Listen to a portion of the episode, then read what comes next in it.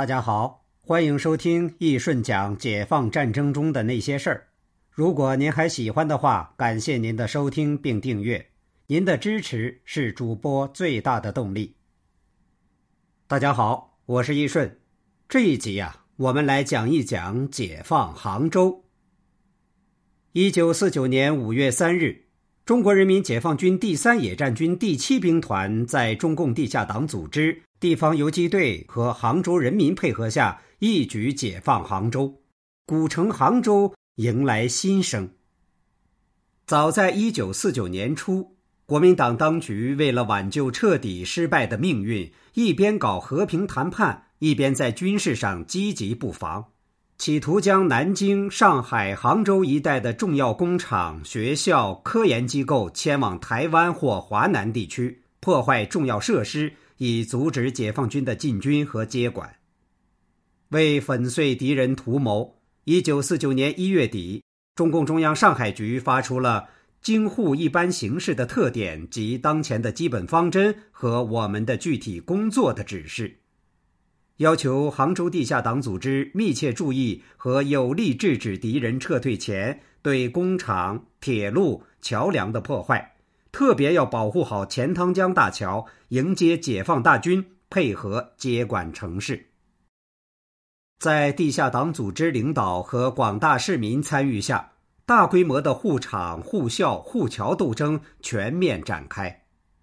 解放前夕，杭州先后有三十余家工厂成立了群众性的护卫组织，同一切破坏活动进行坚决斗争，取得护厂斗争的胜利。一九四九年一至四月，全市既有艺专、杭高、杭师等三十多所学校，建立了以地下党员和新民主主义青年社成员为核心的护校组织应变会，后来被改称为安全会，与当局企图搬迁学校、诱骗青年学生参军等图谋展开了激烈斗争。全市各大中学校得以完整的迎来杭州解放。钱塘江大桥是南北交通枢纽，战略地位重要。地下党组织把护桥工作放在十分重要的位置，确保这一重要枢纽的安全。还通过在科技界、教育界、文化界、新闻界及国民党政府机关、铁路系统的党员开展保护科研单位。保护报社、保护图籍档案资料、保护机车车辆等斗争，对国民党部分重点单位开展策反工作，为确保杭州胜利解放奠定了基础。一九四九年四月，中国人民解放军第二、第三野战军总前委制定了京沪杭战役实施纲要。四月二十日，国民政府拒绝接受和平条件。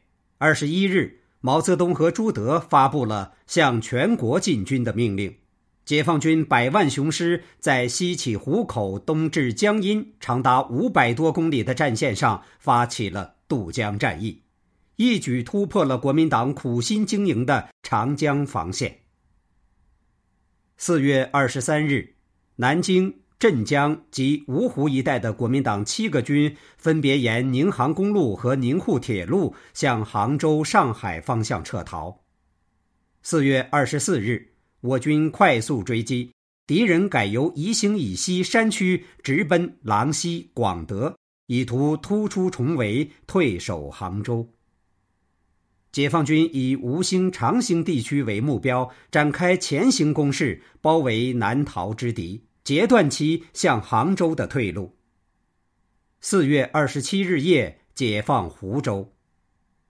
在二十五日至二十九日的苏浙皖边围歼战中，共歼敌十万余人，削弱了国民党军的作战能力，打退了退守杭州的部署，为解放杭州创造了极为有利的条件。二十八日。第三野战军七兵团前线指挥部根据杭州守军弃城南逃的迹象，令所属第二十一军、第二十三军以最快速度向杭州急进。第二十二军作为兵团预备队，进至杭州以北地区集结待命。攻取杭州是京沪杭战役的重要组成部分。而夺占钱塘江大桥，保证我军顺利南下，解放浙江全省，更是解放杭州作战的重中之重。在解放军横渡长江前后，国民党行政院长何应钦即匆匆飞到杭州，密谋炸毁大桥，以阻止解放军向南开进。为粉碎炸桥图谋。担负主攻任务的第二十一军翻越层林叠嶂、道路陡峭的天目山区，以强行军的速度分两路昼夜兼程，直插杭州。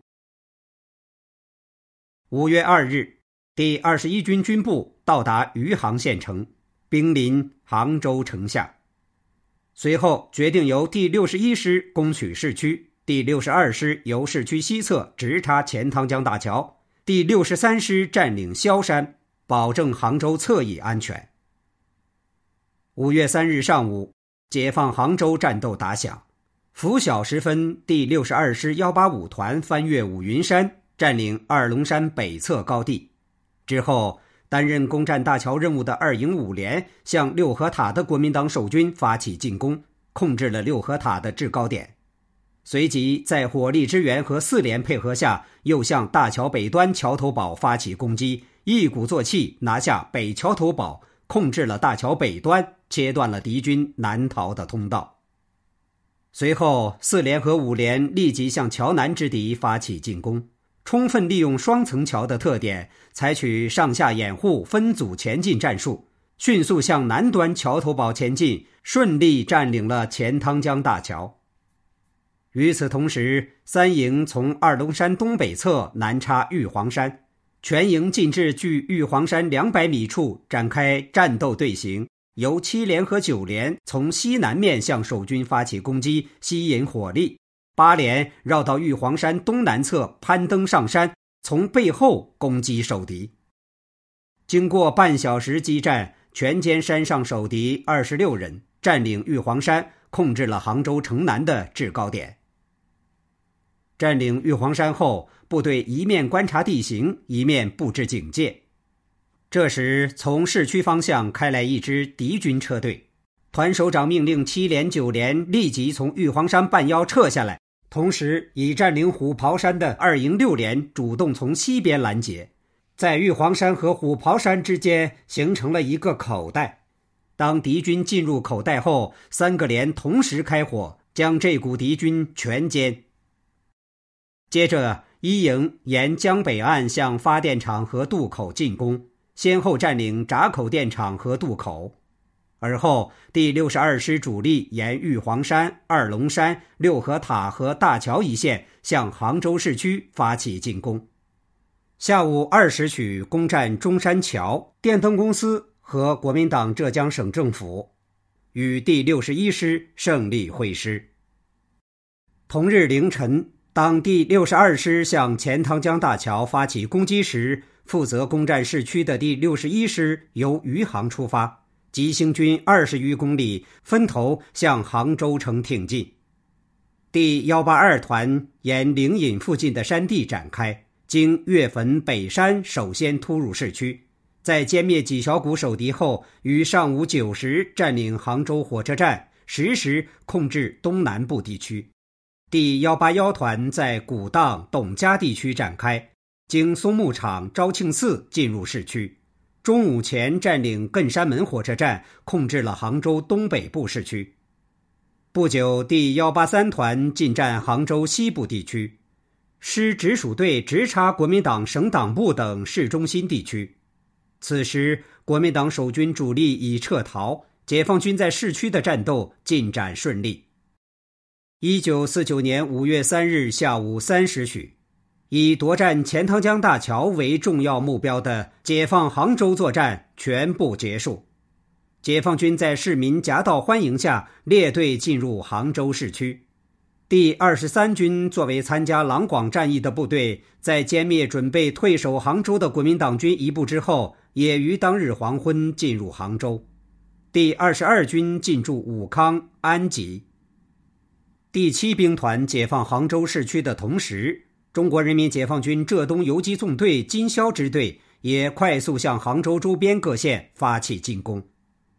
从四月三十日到五月六日，相继解放分水、新登、桐庐、临安等县城，配合解放了富阳。五月五日，进军萧山保障杭州侧翼安全的第六十三师，在花家店附近歼敌一部，俘敌千余人后，进入萧山县城。同时，渡江后经浙西山区直出浙赣县。千里追击国民党残部的第二野战军第十一军、第十二军于五月上旬解放淳安、遂安、寿昌和建德四县。五月二十九日，昌化、榆钱解放。至此，杭州全市及周边各县全部解放。好，这一集我们就先讲到这里。主播新上线了《中国地理及风景名胜区》专辑。用声音带你了解中国地理，用声音带你去旅行。欢迎您的收听和订阅，我们下集见。